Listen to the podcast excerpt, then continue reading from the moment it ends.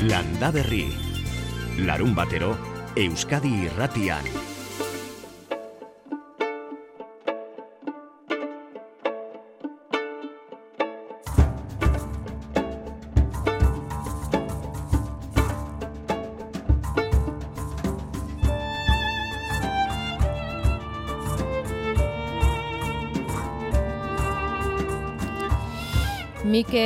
Onano, Olanoren txori kantuekin inguruko biodibertsitatean ezarri gara, baina begira gaur, eta biodibertsitatearen egun honetan, herbereetan hasi nahiko genuke saioa. Bidaiatzeko grina ezkutatu ezin gatoz. Herberetan leiden irian, idibiotzen iria deitzen diote, tulipanen iria. Amsterdam eta Laia artean dago. Eta hor, leidenen dago biodibertsitatearen museoa, naturalistu izena, igual ezagutuko duzue. Eta hause jo dute aurten Europan urteko museorik ederrena. Eta hori da museoek jaso dezaketen saririk handiena. Aste honetan jaso du Naturalis museoak museoen egunarekin batera. Eta antxe hasi nahiko genuke gaurko saioa, biodibertsitatearen egun honetan maiatzaren hogeita bian, Mila batzireun da laurogeita emeretzian inauguratu zuten, naiz jatorria emeretzi garren mendean duen museoak. Gaur egun ordea, eta eraberretze prozesu bat baino gehiagoren ondoren, herberetan gehien bisitatzen duten museoa da. Pandemia zaurretikoa da datua, hori izan behar dugu kontutan, baina urtean berreun eta irurogeita amabost mila bisitari izaten ditu ondo bidean Naturalis Museonek. Eta edukia, hori da interesatzen zaiguna bereziki edukia, horrek pizten digu interesa, zer du barruan biodibertsitatearen museo honek, ba, gai globalei buruzko ikerketak hasteko. Klima, ingurumena, elikagaien banaketa munduan, medikuntza, biodibertsitatea babesteko premia, animalia, landare eta geologiako berrogeita bi milioi espezie desberdinetako aleak ditu eskaparatean. Hasi intsektuetatik, ugaztunetara, egaztiak tartean direla, arrainak, narrastiak, ontioak, arkaitzak, mineralak, landareak, fosilak, berrogeita bi milioi ale. Biodibertsitatea ia-ia osoa eraikin bakar baten barruan. Herberetan apuntatu ezazuen nahi baduzue COVID akusten digunerako biodibertsitatearen museoa, Europako museorik ederrena 2000 eta hogeita bat honetan. Eta arunzkoan edo onuzkoan apuntatu beste hau ere, Keukenhof lorategia, munduko lorategi efimerorik ederrenetako bat. Zagutzen duzue? Igual bai. Ederretan ederrena omen.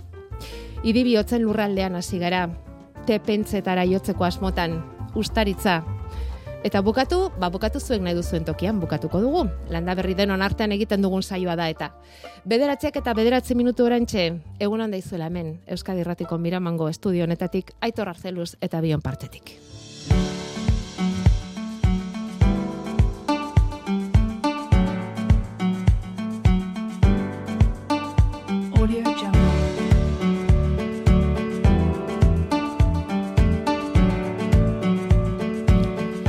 Gipuzkoako herri txikia da, helduain tolosaldean, Nafarroako mugatik hurbil, berreun eta berrogeita mar biztan inguru ditu, eta une honetan plan orokorra prestatzen ari dira herrian, apo deitzen zaion hori.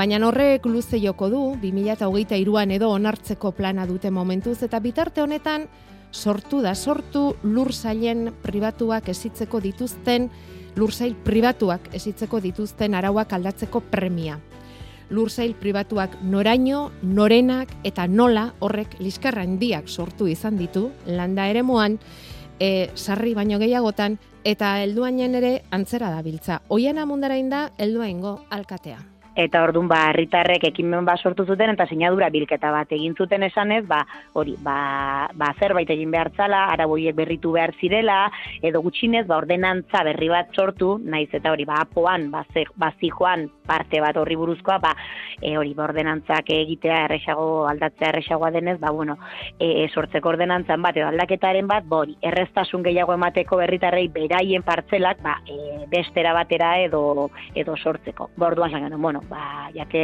herria etorri da udaletxera eskara zehaz bat egitea, ba, bueno, ba, parte arte prozesu bat martxan jarriko dugu, guztiei galdetuko diegu, guztiek ezkote botatzeko aukera, eta horren arabera, ba, ba ikusiko da. Eta horrela ekin zaio parte hartze prozesuari herrian. Aurren aurrena prozesu horri buruzko informazioa banatu diete herritarrei eta gero. Urrengo pausoa da, orain gaude justu e, prozesu horretan, ba, ordenantzen zirriborro batekin. Esan ez, ba, e, bueno, ba, bida, e, orain arte ba, horrela, e, horrela komodu hontan egiten zen itxiturak, eta orain berriz, ba, aukera ezberdin hauek emateitugu bai, orduan, e, zirriborro bat prestatu dugu ordenantzoiena, eta etxe etxe banatuko dugu. Eta behin zirriborri hori daukatenean, pues, azte betetxo bat edo denbora utziko diegu, jendeak irakur dezan, edo zein zalantza ditula bagalde dezan, eta behin zirriborro hori daukatenean, baina bozketa baten egingo dugu. Bozketa hori egiteko bi bide izango dituzte heldua indarrek telematikoki maiatzaren hogeita zortzitik hogeita marrera eta gero ekainaren batetik laura presentzialki boto emateko aukera izango dute. Tokia eta ordua ondorengo egunetan ezagutaraziko ditu udalak. Hori parte hartze prozesuari dagokienez baina jo dezagun muinera. Nolakoak ziren ba, orain arte helduainen zeuden lursailak eta lursail partikularretako itxitura hoiek? Bueno, orain arte e, itxituroiek egiteko bi aukera bakarrik zeuden. Bat zala, bertako harriz, hemen inguruko harriz eginiko e, paretak, pareta, pareta batzuk edo bestela landarezko elementuekin istea. Ez pelak eta bar. Eta gainetikan, e, gehienez ere metro eta hogeiko altuera izan behar zuten e, bai pareta hoiek edo bai landarezko elementu elementu hoiek. Eta hortaz aparte ere baita, e, bi metroko distantzia izan behar zuten e, iri herri e, bideetatikan. Orduan, pues, berez, ba, erabili, ba, beste inolako elementurik, ez esolak, ez sareak, ez e, e, burnizko materialik, ez ez zer. Osa, bi aukera horiek e, bakarrik zeuden. Eta orain material eta neurriak aldatzeko aukera emango duen araua sortzera doaz. Eta orduan, pues, orain, aurkeztuko ditugunak ja, pues, beste material batzukin, ba, bai, esoleen bitartez, egur bitartez, burnizko beste sare hoien bitartez, hoiekin e, jartzea, gero gainetikan alturan ere baita aldaketak e, jarri jarriko ditugu, ezberdinak izango dira alturak, claro, e, guk nahi deguna da e, ez iztea, esa bi, e, visualizazioa ez galtzea, osea ez eiteko bi metroko pareta bat, bai, zen nahi dugu pues, e, ikustea, baino e, pinu sistema aldi madezu zure terrenoa, ba, pinuekin bai utziko genuke bi metro arteko altura ematea ze horrez dugu konsideratzen, ba hori itxitura bat edo pareta bat jartzen zaizumikan bai, orduan, pues, en, olako en, puntu ezberdinak jarri ditugu, aukera ezberdinak, material ezberdin gehiago, eta alturatan ere baita ezberdintasunak. Eta gero, bi metroko distantzia hori utzi barrekoa ere, e, gutxituko da, eta okeraz baldin manago, laro gehi zentimetro arte e, murriztuko da. Bai utziko dugu tartetxo bat, bori egunen batean herri bideetan zerbait egin bar baldin bada, espazioiek edukian izateko. Momentu zudalak prestatu duen ordenantza berria jasoko dute herritarrek eta horri osorik baiezkoa ala ezezkoa eman beharko diote, erabakitzeko etorkizunean herriko lursail pribatuetan itxiturak nolakoak izango diren. Araua udalak erredaktatu du, baina ekimena entzun diozu egoiana mundaraini herritar talde batengatik etorri da. Inork ibilbidea edo adibidea kontutan hartu nahiko balu, hortxe dauka gipuzkoako elduainen.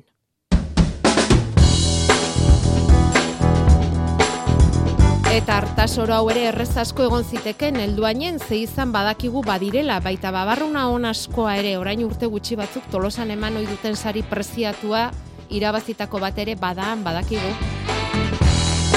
Baina Mikelen hartasoroa ez dakigun on dagoen egiazki, importantea ez da hori gainera, importantea da Mikelen hartasoroan harta, harto landareak ateratzen dizkiola zerbaitek, lurpetik, eta ondoren azitarako bota duen hartale hori jan egiten dio. Gertatu zaizue, zuei, sekula, horrelakorik, zer izan hoteliteken galdetzen digu.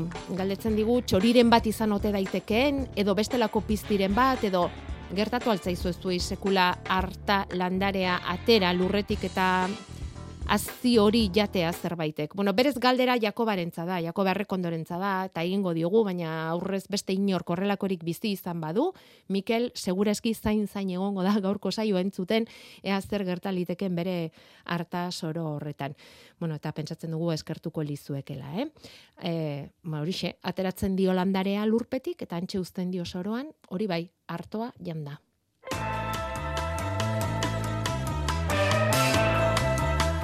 Jakobe errekondo etorriko da, baita pello zabala ere bederatzi terdietan, neaz zerreguraldi iragarpen egiten digun datorren asterako, datorren astea gainera, erabakigarria izango da, ze aste azkenean ilargi betea izateaz aparte, Hortxe hasiko dira udako temporak, maiatzaren hogeita zeitik ekainaren bira. Erreparatu beharko zaio guraldiari, eta gogoan izango du hori segura eskipello, baina guk ere gogoraraziko diogu.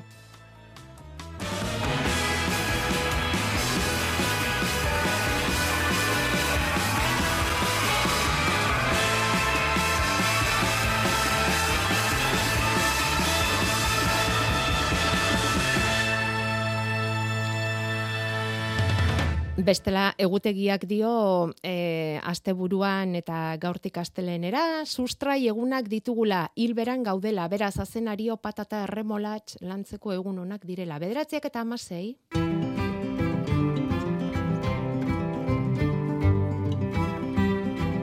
Eta gaur gozaltzeko tea proposatu nahi dizu egun. Lapurdin ekoitzia ustaritzen, lauzpa bost te ekoizle badira Euskal Herrian, hoietatik bizpairu besterik ez ordea ekoizpen hori lanbide bihurtu nahi dutenak. Eta hoietako bat Mikel Esklamadon da, udazkenean ezagutu genuen bere te pentzea, orduan esan zigun bulegoko lan utzi eta pentsetakora pasa nahi zuela, eta momentuz behintzat ez da damutu gaur ja erabaki hartuta dauka. Bulego utzi eta teari begira, tea zaintzen eta alba du tea biltzen egin nahi du lan.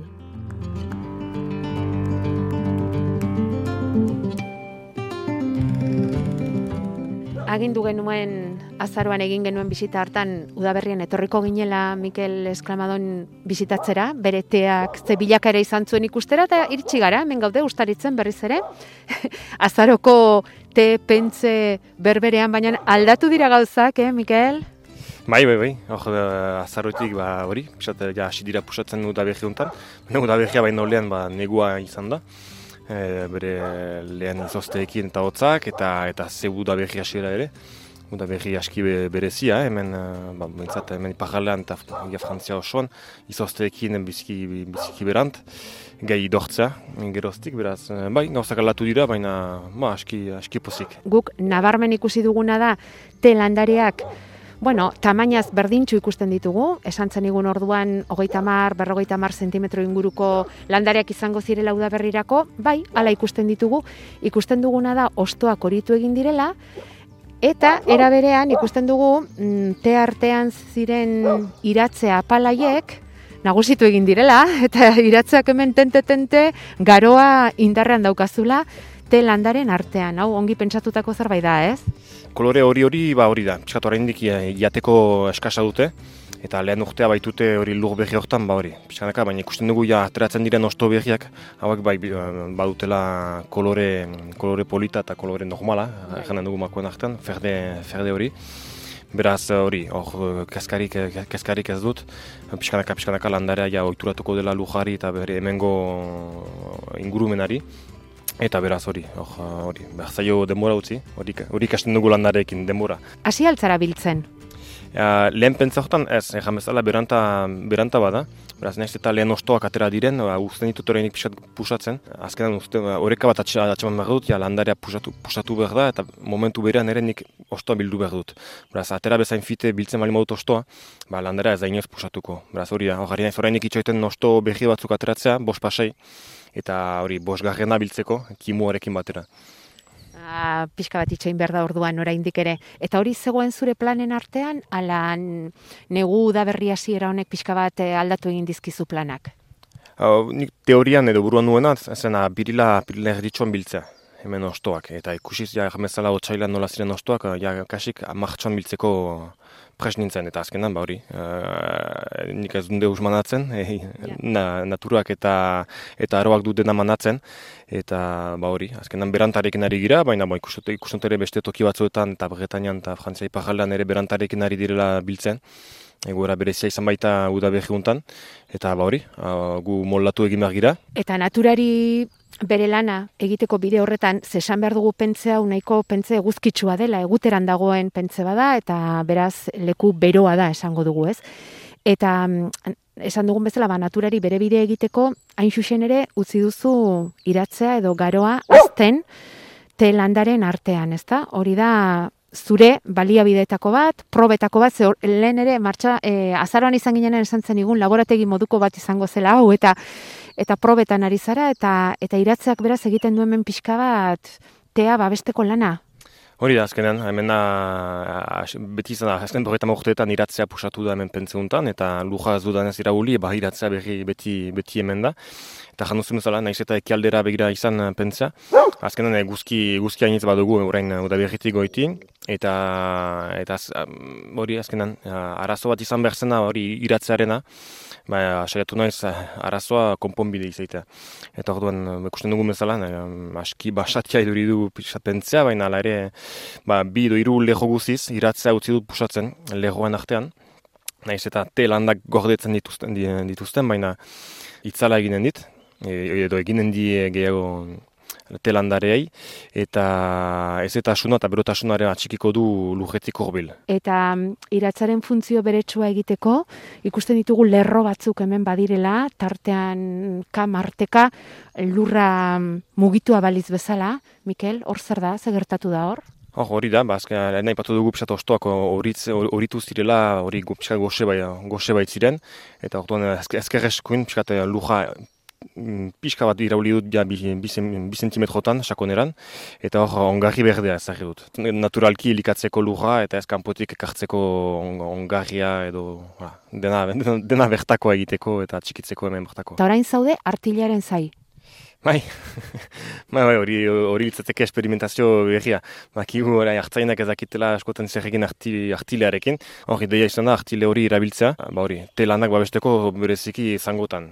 Ez eta asuna eta ura mantentzeko zangoan. Eta, eta ere luja elikatzeko ere. Artilak baitu ere bere mineralak eta mineralak, mineralak euriarekin eta askatuko ditu lujrean.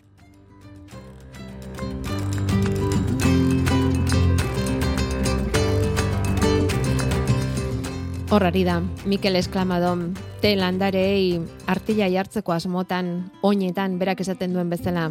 Eta aurretik egin du ongarri berdea, eta utzi ditu iratzeak, pentzean, eta Jakoba Rekondo kaixo egun hon. Egun ondan hoi. Ze aztia izan behar den, eh? Mm, ikusteko landareak zer behar duen zure soroa ala moldatzeko, ezta? bueno, aztia ez, hoi da, artista. artista, balandariakin lan egiten duen jende guztia bezala xe, artistak. Eta bakizu zein dan artia, ez da? Mm. Itxoiten eta jakitearen artia. Bai, bai. Denbora berreskuratzearen artea, bai. Bai, ikusi landareak horitzen ari direla, ez etasuna behar du. Goze ez dago, egin dezadan ongarri berdea, hmm. e, utz dezadan iratzea hmm. pentzean, naiz eta egia esan iratzea kasi handiagoa zen, te landarea baino, kasiri gabe, iratzea handiagoa zen, tea baino, hmm. eh, ikusi ganuen. Baina, bueno, e, bai. horrek, ez, elkarrekin ongi konpontzen dira, ongi bizi dira biak, bueno, ala uste du, Mikelek. Bai, zergatik ez. Bai. Ba, iratzia edo garua oso oso landare ona da. Eh? E, jende asko ba, bere adibidez ba, larre bat nahi bali maezu egin, ba, bueno, ba, badirudi zure helburuen kontrako landaria dela, eta kendu eta kendu besterik ez daukago burun, ez da? Baina garua e, oso oso landare ona da. Eh? Ba, lurra arrotzen du, e, kasu hontan ba, itzala bier bali ba, ematen du, eta gero osagai oso oso berezi ditu, eh? adibidez magnesio asko du eta ordun hori ebaki eta gero lurrian uzten balima dugu edo erabiltzen balima dugu ganaduaren azpitarako e, inaurkin bezala eta gero arekin egindako simorrak ba ikaragarrizko aberastazun ona eta berezia ditu. Bueno, men artistak era askotakoak dauzkagu eta batek dio garoa edo belarra makinarekin moztu beharko duenean damutuko da. Artilea jartzea, kutsilan dena batuko zaiolako. Mm, ez dut uste, Mikel Eskramadonek makina sartuko duenik pentze horretan, hori hasteko. Hmm. Eta gero, artilea oso tearen oinean jartzeko asmoa zeukan, nola nahi dela ere, hmm. agian etorkizunean esplikatuko digu hori. Kontua da, azaroan izan ginenetik, Mikelek beste te zail bat ere landatu duela, eta horra egin dugu orain salto. Ze ez dira berdinak bi tesailak. Probak egiten ari da era batera eta bestera. Ez dauka zer hmm. ikusirik ezagutu dugun honekin. Pauso batzuk gora eginda, eremuaren erdi erdian urmaela eta inguru guztian tea.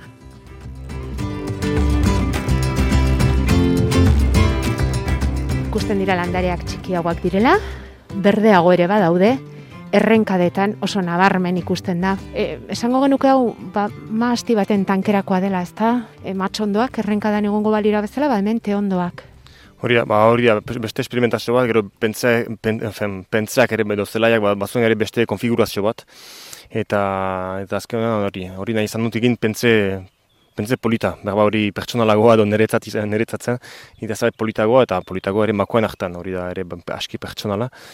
Baina hori izan da, inoen txatu hori, hori men gehiago tradizionalago izatea dena, dena lehoka, e, egeran entretenitzeko eta lantzeko asko zer esago dena, hori aitortu behar da, ba, hola egiten bali bada munduan zer badela aitzaki bat, da jazin bat, horrela egiteko, horrek lan askoz gutxiago eskatzen dit uh, azpiko pentsa lehen pentsi hori baino. Luja erauli dut justu lehoa egiteko, beraz luja lan izan da azpian, eta segidan eh, ba, hori pentsan mozto izan den iratzea eta belarra atxiki dugu, eta berriz zarri dugu uh, luj irauliaren gainean hori ezetasuna mantentzeko, eta gainera horrek ere elikatuko du lurra, eta eta horren gainetik beraz landatu ditugu te landare behiak eh, gazteagoak.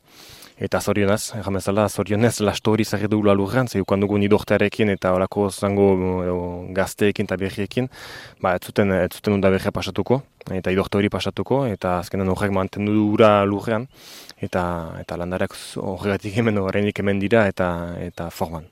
Bueno, eta aurtengo udaberrian izan den lehorte horrengatik eta izotzengatik ere bai, ba Mikel Eskalmadonek espero zuen lehentxeago teosto batzuk jasotzea, baina oraindik ere zai dago. Dena dela lehen da biziko, lehen da biziko te egiteko aukera izan duzu, eta horren berri eman behar diguzu. Mikel, ze horren bila etorri gara, eh? Gia esatean nahi baduzu ustaritzaino, baina, bueno, ez badago, ez bada, ez dago. Baina etxean behintza probatu duzu, Bai, bai, nik ere espero orain gaur eta aukaitea eta probaraztea jastaraztea hemengo hemengotea baina mm, gaineko pentsa hortan ditugun landareak azkenan negua pasatu zuten uh, ba negutegian. Beraz haiek bai aintzina piskatukan dute eta eta hori esker hemen bildu ditut uh, bat uh, bat landare. Eta azken eta hori esker ba egia jaiteko eta 27 gramo osto bildu ditut Beraz, horrekin, ja, bi, bizpairu katilu egiteko, probarazteko, eta eta besterik, ez. Beraz, momentuko zori ezin txaldu, ezin aprobetsatu, zenik ere edan dut katilu bat, eta gero ez nuen gehiago. Baina hori, ja, iastarazi dut eri profesional batzu hori, ja, jakiteko eta ukaiteko iritzi bat ere kanpotik, eh, eta kalitate, kalitateari begira, eta egia jaiteko, ba, biziki pozik, biziki pozik, ze nik onatxa baten duen, baina kanpoko, kanpokok ere biziki onatxa baten dute. Uh, ageri da, ageri da itxasoko eragina, hain txegur hemen, ze guztuan, badirudik hasik itxasoko landareak edaten ditugula. Badu guztu biziki hori jodo, jodo guztu bat, baina biziki azuk jatua eta ez duena usten mi gainean guztu edo zapore ido hori. Eta zure pentsetako te ondoen ostoaekin infusia egintzen nuenean eta urakatiluratu eta poliki-poliki ura dastatu eta ze sentitu zuen, Mikelek? Ba, lehen egiageteko lehen gauza izan zen ja bilketa. E, bilketa izan zen momentu biziki gozoa, az, azkenan ba, biziki biziki emeki ari baigira ostoak biltzen, eta biziki bi behatzekin ari baigira, makinarik baitugu, dena eskuarekin egiten baitugu, eta izan zen ja momentu biziki gozo bat goizean egintzen hori, iru, iru orduz. Osto, a, prest ziren ostoak bildu nituen, eta lehen, lehen esperientzia gozoa izan zen hori, ostoa biltzea eta eta bigarrena uh, txigorketa izan da transformazio idor, uh, ostoren uh, idortza bai, baitira prozesu ezberdinak baina txigorketa erabili nuen pixat kafea edo tabakoa bezala eta hori hasi ginen ja, ostoaren lehen usainak eta lehen zaporeak usaintzen eta ikusten eta hori izan zen kriston esperientzia bat. Ukaita lehen, lehen guztu hauek eta eta hori eta pixanak eta azken, noski, azken etapa hori du urratz izan zen ba hori, gura gehitzea osto ido jauen gainean, eta ja ikusta lehen kolore hori ere uh, teak zuen, te berdea egin baitut, hasteko, te berdea horrek ze kolore zuen, beraz kolore hori hori urretsua, eta, eta gero guztua, noski. Sorpresa izan zen guztuarena. Izena eta pentsatuta dauzkazu? Bai, bai, bai, bai, izena atxemana, nik uste zure e, Jakoba lagunak maitatuko du izen horrek, baina izen hori, baina ilgora, ilgora daitut. Hori, azkenan, bai, ilargiaren ere zikloa errespetatzen saiatzen bai naiz, bai landaketan eta bai osto bilketan ere. Uh, beraz, beraz hori, eman diot izen bat, bori, hemengoa, bertakoa, euskaraz, eta eta hori, largiari ere keinu bat eginez, uh, ba, il, ilgora dituz. Bea egongo gara, noiz ikusten dugun ilgora tea, ustaritzekoa izango da, Mikael Esklamadonek ekoitzia. Eta begira, menutzeko zaitugu, oizekin batera, bere Euskal Artzain zakurrak. Ba, mentzutzeko zaituztegu biok ustaritzeko pentsa hauen lasaitasunean, te landaren artean, mila eskara handi bat, Mikel. Ba, mila eskara zuri.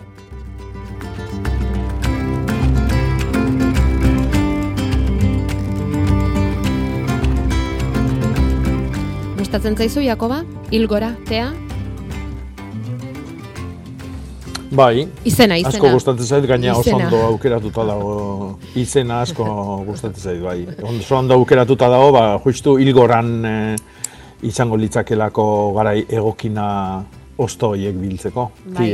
edo mm ur hori egiteko. Mm Bai, bai, berak esan du ilargiaren zikloak zaintzen dituela lan honetarako, eta, bueno, bakarren bati behintzat, piztu dio gogoa lan honi ekiteko, ze batek esan digu, berak etxean tea jarri nahiko lukeela bueno, eta Mikelekin harremana nahiko lukela, ba, ba, bueno, ba, saiatuko gara.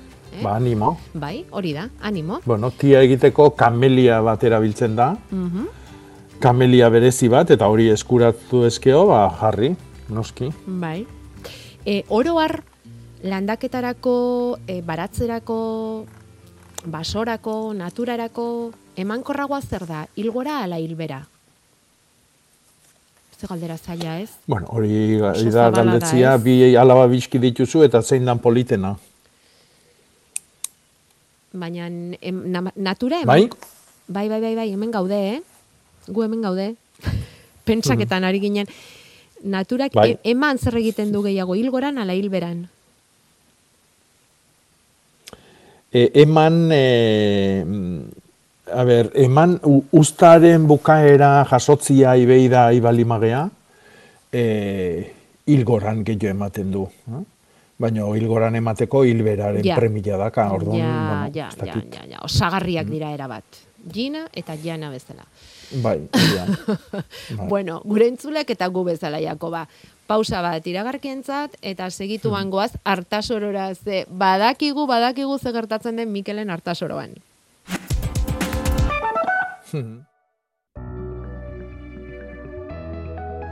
Gau, norteko ferrokarrilean Ardoa eta klima aldaketa. Ardoa ekoizteko modua aldatu beharko dugu klimaren eraginez. Horri buruz artikulu bat idatzi du Helene Sánchez Zelaia bioteknologian adituak. Gaur gurekin izango da arratsaldeko iruretatik aurrera. Norteko ferrokarrila. Euskadi irratian abiadura hartzea oso arrasa da. Sakatu azeladorea eta kitxo. Ja, baino frenatzea. Hoi da zailen. Konstienti izan bargea, bizitzak segundu batetan aldatu daitekela, eta segundu hori guk ez daukagula kontrola, eta baloratu behar degula. Errepidea leku seguruagoa bilakatzeko elkarrizketak. Entzun itzazu jartzaitez nire gurpiletan puntu eusen. Eusko jaurlaritza. Euskadi. Auzolana. Bilbo Zaharra Euskaltegiak euskera ikaslearen jaia aurkezten dizu ekainaren iruan, osteguna. Bernard Etxepareren Lingue Baskonun Primitiae liburuaren irakurketa jarraitua Bilboko Arriagantzokian. Egin bat irakurketarekin, euskeraz bizi, babesleak Bilboko Udala, Bizkaiko Foru Aldundia eta Laboralkutxa. Euskadi Irratia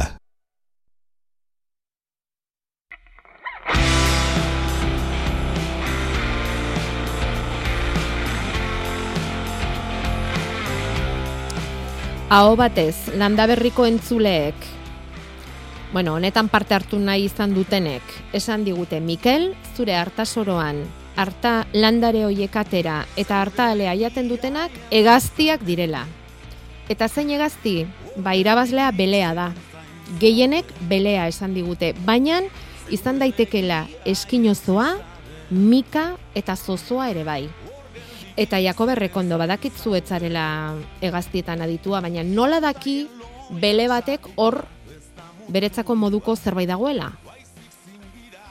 Arta bueno, bakizu beliak, beliak diala egaztitan e, oaingoz dakigun ez bintzat inteligentenak.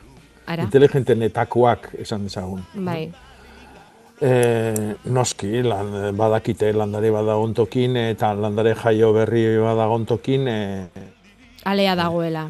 Hazi badagola, azpian, Hazi bat. beti. Mm, mhm. Bai, eta gero amak alabari erakusten dio, eh, amari amonak erakutsi zion, eh? Bai. Orduan, bueno, hori eskola bada, inteligentia dira, garuna dute, pentsatzen dute, erabakik hartzen dituzte, eh, ez gutako asko bezala.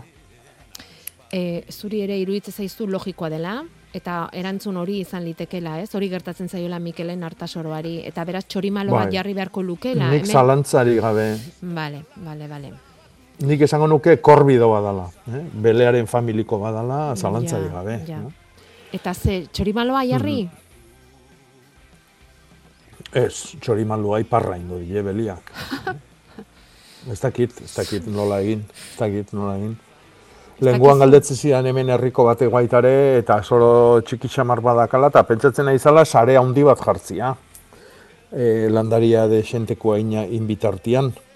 Baino ez, egile esan danik ez dakit, ez dakat soluzioik. Hori, aber, baten batek badakin eta esaten digun. Beste batek alaxe dio, momentu sarea jarri dut, ez da zail handia eta bazure biztilagunaren tankeran orduan.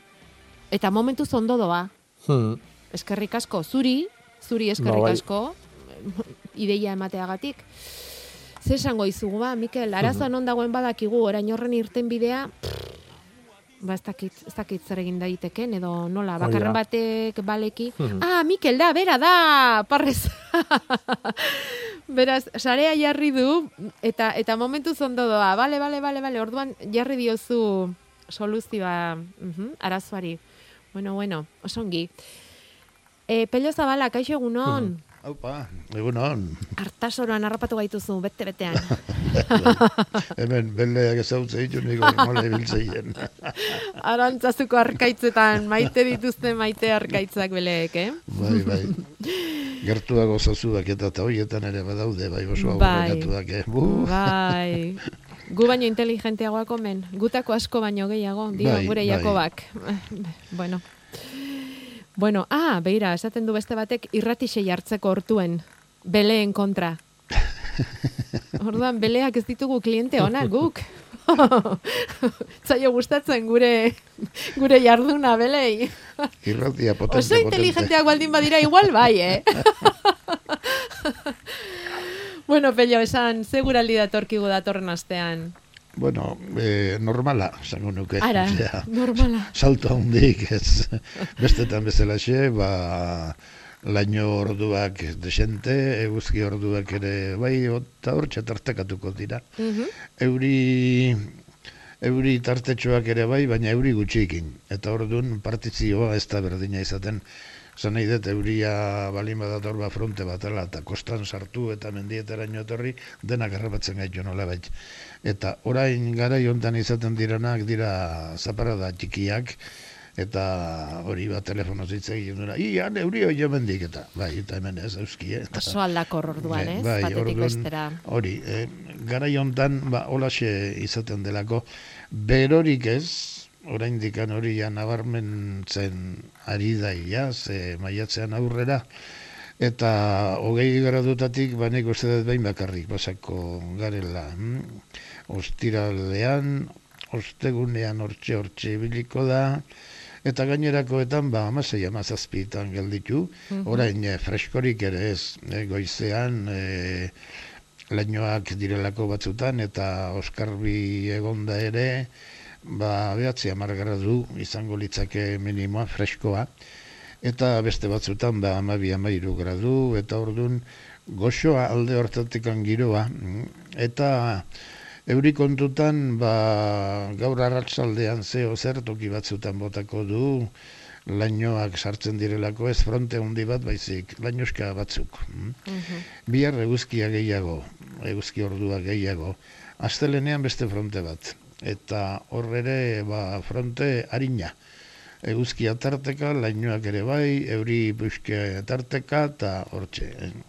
Orduan hori izango da astelena, behar badatoki batzuetan, aste arte goizean ere zeo zer geldituko litzake, baina ja aste artean ja eguzkia, eguzkitelainoak eta aste azkenare eguzkitelaino, ostegunean eguzkia gehiago, lainoak ere baino, eta lehen esan deguna, ba, hortxe bero alditxo hortxe dela, baita ere bero horrekin, ia, lainoak, eta euritatik pixka bat, ba, ostiral, eta larun bat, bietan, Hasta ururako karga hartuko du orduan. Busti puntxu bat, Mhm. bai, baino eguzki ere hortxe egongo da, beraz, Mhm. Ez dira fronte ale, mm, Ja, busti guztien ja, datozenak ja. baizik. Deskarga handikoak ez dira izango. Hori, orduan Vale. maiatza, baino harina. Suabe, eta, suabe. Bai, Mhm. hotzik ere ez, eta, bueno, Mhm. Bueno, e, ilargi bete asteazkenean, eta asteazkenetik aurrera udako temporei begiratzen nahiko genuke pelio etxeko lana jarriko dizugu, bale? Mhm. Badatoz eta horiek ere. Azkenean nik ospatuko dut nire egunaz, e, esan izuen, e, ilargi beteako egunean jaio nintzen. Eta hilero ospatzen duzu zure eguna, ez da? hilero ospatzen dut nire. Ah, orain dakigu zergatik zaren hain zoriontsu eta bizitzaren hain pozik. Ilargi betearekin pozik. Ondo ospatu ba, peio, Vale, eta gaur bai. arte. Seion ondo bai. agur. Bueno, hemen hartasoroak babesteko hainbat e, e, bide ematen ari zaizkigu, eh? E, batzuk zinta mm, urre kolorekoa jartzen dutela beleak uxatzeko eta desente ongi doakiela, beste batzuk mm, ezin bestean sarea jarri beharra dagola bestela ez dela posible, eta gero beste batek dio beleak oso inteligenteak direla eta atrebituak eta kukusua jarri eta ba, badakiela tela ez dela benetakoa eta ez diotela kasorik egiten. Orduan, ba, Jakobak esan duen. Eta beste batek dio pita jartzeko. Zer da pita? Bueno, pita badakigu zer den, baina nola pita jarri? Bai, batzu jartze dute pita hola landaren gainean gurutzatuta luzetaka, Ah, eh? vale, izar bat, vale, vale. izarrak egin ez Ah, bezala, eta orduan ikusi gabe, ba, numai trabatu egiten dira. Ah, Nik ez da sekula probatu, eh? bale, bale, bale. Baixantik bai, eta badirudi, ba, balio dezakela. Javi, kaixo egunon, Kaixo egunon, zer diozu? Egunon, bai egunon, ba, argazio zueli izizuelen ezakit ikusteko aukera izan duzuen, Sí. hilarrez hartu nitun abenduan ogota zazpian, ilgoran eta sustrai egun batian, Ilarrak. hilarrek bai darrak esaten duen, baina Bai, bai, bai, bai. eta bai. mardulak egin dia, aspaldi sartu barik, sartu gabe euskan, eta egin dia mardulak eta lo, lore ugari izan dituzte, baina bain, bezaki, ba, batzeko garaian edo, e, batzuk gizendu dia eta eta lea egin zaie, baina beste askori ez zaie egin, ez edukak eh, hor daude, baina ale hori, ba, txiki txikitsuekin eta eta ez dakit, e, bizilagun batek esan zidan e, beste soroetan edo beste baratz bat, baratza batzuetan hori gertatu dela, baina ez dakit edo gehiegi sartu nitualako izan dan, edo, edo uraldiak eragina izan duen, edo zerena izan daiteken hori.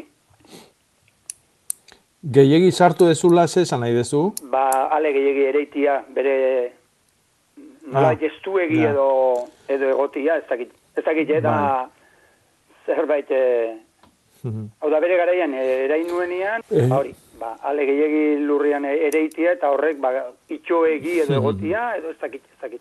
Dakit Bai, iruditzen, bai, eh? baina, bueno, da zerbait, e, Bai. A ber, horrek, eh, horrek eh, esplikazio izango luke denak atzea gehiatuko balia. Baina batzuk aurrea egin eta beste batzuk ez, hori da, bai, bai, eh, nik, nik ez nioke arrazo joi emango. ja.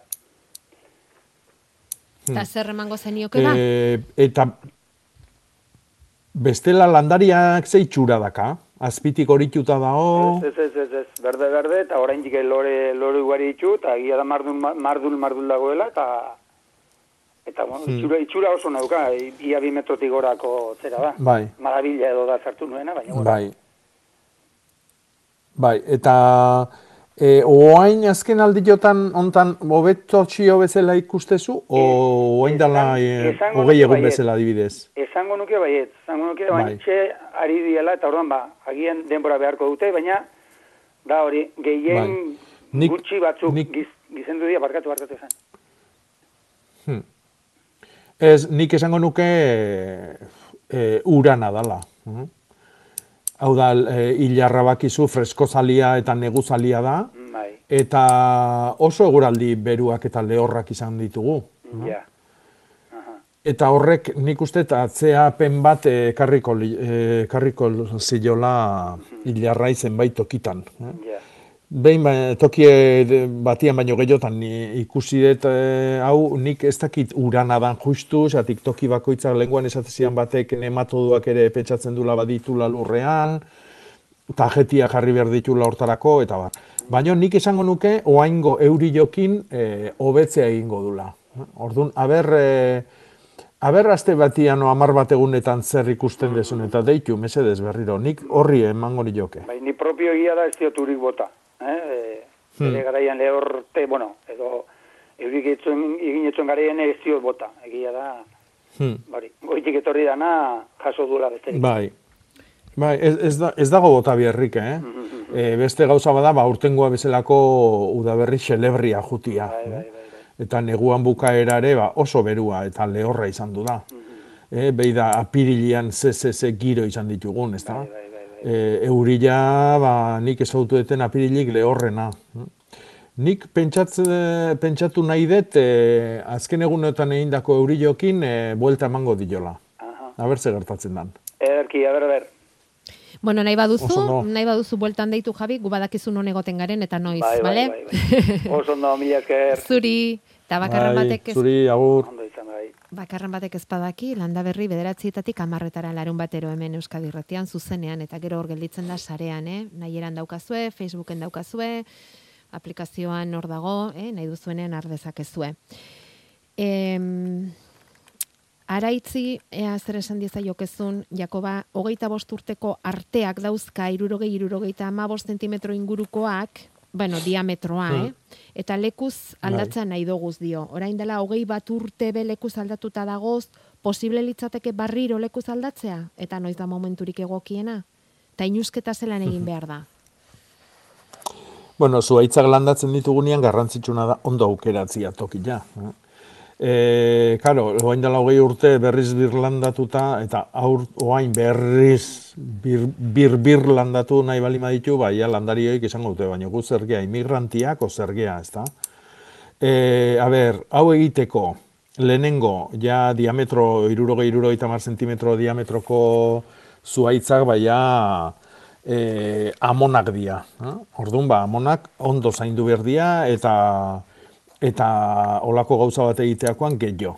Orduan, lehenengo, sustraiak e, ebaki behar dira, e, enborretikan hartu, ba, bueno, ba, e, olako borobil bat egin, metro terdi bi metroko e, radioa dun e, borobil bat, eta han zulo bat egin, eta sustrai zabalera ditun sustraiak moztu.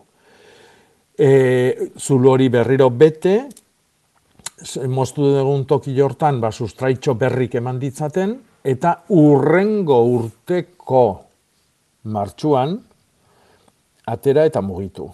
Eta orduan gutxinez, bueno, behera dijoaztinak puskatu egingo dira, baino e, buelta guztin moztu dugun zirkulu horretan e, sustrai berrik eukiko ditu, e, e, landatu behar dugun toki berrin tamaina hortako zulo bat prestatu behar dugu, eta han erretxo itxasiko da. Urte betian edo bi urtetan maiz ureztatu beharko dugu. no?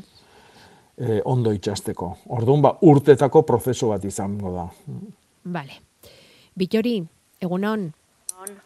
Bota. Egunon, A ber, ebidea idu, goiti berata, nik tomatiak eta bainak ireitzeko. Eta, oain, tomatiak eta aldatzia txarra izango litzake ez da, zat lurra busti busti do, eta bainak ireitzeko ere bai. Ez, ez, ez. Bainak ere iteko datorren ostegunetik anatzea, bai. ostiraletik anatzea. Bai. eh? E, adibidez, hogeita behatzi, gaur sortzi oso egun ona izango da. Oso egun ona. Fruitu eguna dalako eta hilgora. Baina tomatiek landatu behar dituzu, hogeita sortzi ja baino leno. eh? Ja, Eta hogeita sortzi ja Bilar- bea, Bilar aldatzeko idea. bilar hil, hilgo, eh, Ez? bilarre bai, bilarre bai. Bai, Bilarre bai, e, bilartik anazita, hogeita sortzi ja bitartian nahi dezunian. bale, bale, eskerrik asko. Hogeita A ber, zei ja bea, ilargi betia dan eguna kenduta, e, beste egun guztik oso onak. Bale, bale, Baina, hogeita sortzi ja izango da bereziki ona. Bueno, oen beste gaz bat. Mila aldiz Bai. eta mila aldiz esan dezu, eh? Baina nei burun ez sartzen ondo. Eta lagun batek es- esan zian, ez esplikatu idazu nola dan. Baina ni nonek garbi garbiztak iteta, Zer, A ber, zer. oseinura, nik oseinura itxet, bueltak eta ematezkio eta aparra ateatzea, oidanak itxetut. Baina gero bierdan garadian, ba, itxen dut, nik kasua dakat, eta itxen dut. Bi kasua eta lau ur botatzezkiot. Hoi ondo da, edo, gero zuk esaten duzu bez- bezala, litrua. Litrua oseinura da, eta hamar litro ur garbila da. A ber, esplikatu berriro. Bai. Mesedez. Urardotu Ba, esaten marritik du. bat hartu behar dezu. Bai. Ba, kazo bat, Hau da, osinura- kazo bat erabiltze bali, zu kasua balima ezu neurria, Bai. kazo bat e, osinura, amar kazo ura, Ah, jode, gehiago. Bai. Asko ze, gehiago. Asko bale, bale, gehiago, bale, gehiago Bai, iraungo dizu osinura. amar, Bittori. amarretik bat. Mhm. Ba, ba, ba, ba, ba. Bai. Ba, Baita ura, Eta albali badezu- Ebilan ura botatzen jot, baukat eta. Hmm. Bai. Ja, E, ja, albali ja. madezu, e, kasu hoi ez dakit nolakoa izango dan. Eh? Ba, Baina albali mada lan hauek egin behar dira metala ukitu gabe. Eh? Ah, ba, pues claro, aspaldiko kasua da. Hor, metala nahitan ez behar izan. bueno, portzelana izan daiteke. Ez, ez, ez, eta portzelana. Bueno, ba, Hori da. aldaketa txoiek egin bitori. Ba, hoi, kinbezkotxu. Bale? Bueno, ordu noin, enbiat, enbiat, litro bat ura e, osina eta amar litro u- ura, ur garbila ez da, Bat amar. hoxen. Kazo bat Bai, osinu- zuk erabiltzen ezu neurria, Bai, baina... kasua balima da, eta- antusuna balima da, Bueno, berdin da. Amar, eh, bat hartzen dezunean, amar alako. Amar alako, hola, hola. Bale, bale, bale, bale. Hoi da. Bueno, eskerrik asko, eh? Mhm. Ez A ber, horregatik- oin guantan ondo itxeten, eh? Ez horretik, Aur. bai, Bueno, ba, bitxori... hartu burun. Bitxori izango da, Jakoba, tomateak landatu ez dituen, bat, bi, hiru olakoa. Ze aurreko astean Euskal Herriaren bi erenak tomate landatzen aritu dira, aurreko larun batean zure gandik jasotako aholkoa jasota gero. Atzo artekoak, ez da? Bai. Sekulakoa Mhm. izan da, eh? Bai, Sekulakoa. bai, bai. E, Bueno, ostegu datorren eh, ostiral artere oso egokila da, eh? Orduan ba, lasai. Bale. Aiztu eta ze gertatu zaia hauei jarri dituzte tomateak eh, negutegian eta hasi zaizkie simurtzen eta konturatu dira e, txingurriak, inurriak daudela tomate oinetan. Horregatik izan hoteliteken Hmm. galdetzen dute. E, esaten duten bezala txi- txingurri, bueno, eh, hor ikusi etena argazkitan eta Bai. txingurri arrautzak eta dana daudela, horrek Bai. esan nahi du, abik daudela, kabik daudela bertan. Orduan, izan daiteke hoi argi eta garbi. E, zer egin, ba, bueno, ba, nik ingo nuke, atera, askatu, lurretik antomatia, e, txingurritegiloi irauli, e, aldein dezatela handikan txingurrik, eta berriro landatu, baina noski aldamenekora ere jun daitezke. Ja? Orduan, bat izorratu diguen tokin, ba, ba, segun zer egiten dugun, ba, beste bat, beste bat, beste bat, e, e, harrapatu ditzake. Orduan, ba, nik espalimadi asko, ni beri hortan utziko nituke. Eta ea bizi berritzen diren. Bestela kirofanora eraman beharra dago, tomate hoiek, eh? Puf, begoña, kaixo egunon. Bai, egunon. Esaiguzu. A ber, bani Egunon. ere neguteiko tomateagatik da. E, nahi izango nuke Hmm. jakin, a ber, oaingo zondo daude, loran daude, baina e, ez dakit ze tratamentu egin behar zaien de e, gorrinagatik, edo baita ura ere zenba behar duten, zeo zer esango ziazuke, porque kanpoko tomatea bai, baina neguteikoak ez dizu sekula entzun zer, ez dakit, nola, nola dan gauza. Bueno, a ber, negutegiko tomatia, urestatu beste aukereik ez, ez tezu izango. Eh? Daukagu ipinita goteo. Ze horrek hartuko jozu. Bai, ba, eh, goteo, bueno, eh, a ber, e, urestaketantzako nei goteua ez zait gustatzen. Goteuak egiten duna da busti e, lurrazala, eta e, maiz maiz busti, baino oso ur gutxikin. Orduan lurra, oi, oi, ura hoi axalian gelditzen da beti. Ja. Horrez esan nahi du. Eta, ba, bueno, ba, e, e, ura e, hor balima dago, landariak sustraiak hor, horrea mugatuko ditu. Ja, beharko sakoneko ezta? egiten balima ditugu. Nola? Ur gehiago beharko lukela orduan, ez da?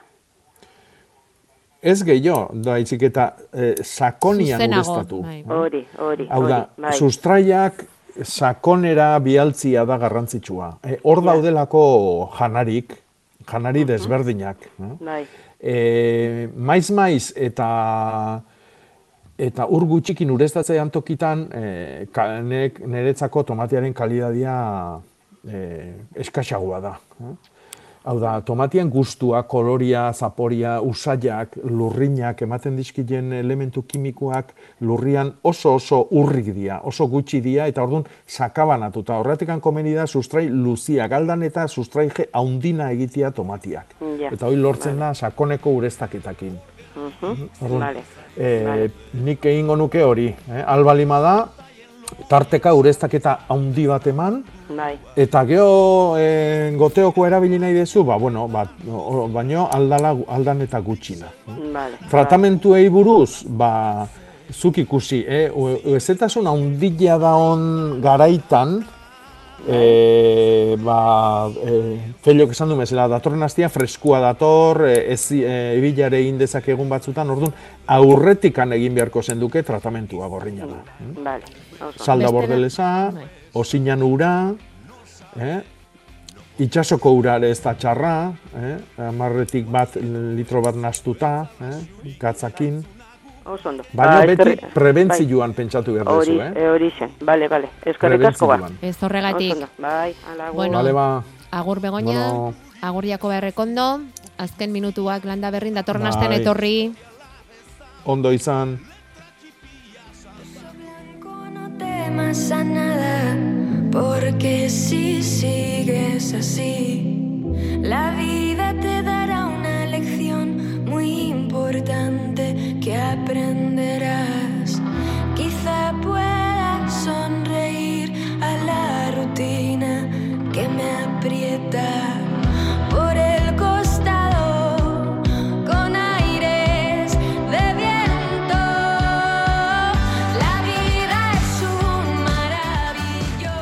Ez dira zuriak, izaroren hartzau bezala, baina jaio dira, hiru goi bihar non, ala egiaztatu dute hartzen zaintzaz arduratzen diren adituek.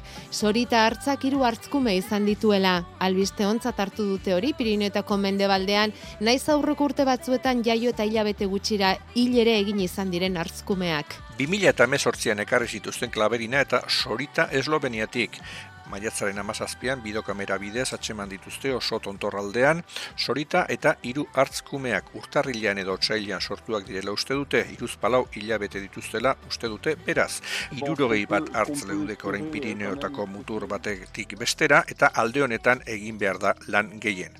Kasu honetan, aita norden jakin nahi dute, gorotzak eta hileak aztertuz kanelito bera izatea nahi dute bera baita Pirineoetako hartzen aztarna genetikoa duen azkena. Andoni Lizeaga eskerrik asko biharno aldeko Pirineo mendietara eramateagatik. Eta mendira begira jarri garen ezkero bihar Nafarroan mendialdeko azokaren beste egun bat edukiko dugu aldatzen larraunen amarterdietatik ordubietara azoka postuak zirkuitoan eta amabiterdietan abelarte Nafarroako mendialdeko baserritarren elkartearen aurkezpena egingo dute. Bihar aurkeztuko dute bestalde Eneko eta Isabel goi mailako produktuen lurraldean izeneko komikia.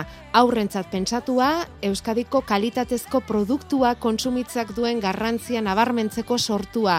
Azi Fundazioaren eskutik aurkezpen antzestu baten bidez egingo dute bihar aurkezpen hori Bilbon deustuko herriberan seigarren pabiloian eguerdiko amabiterdietan.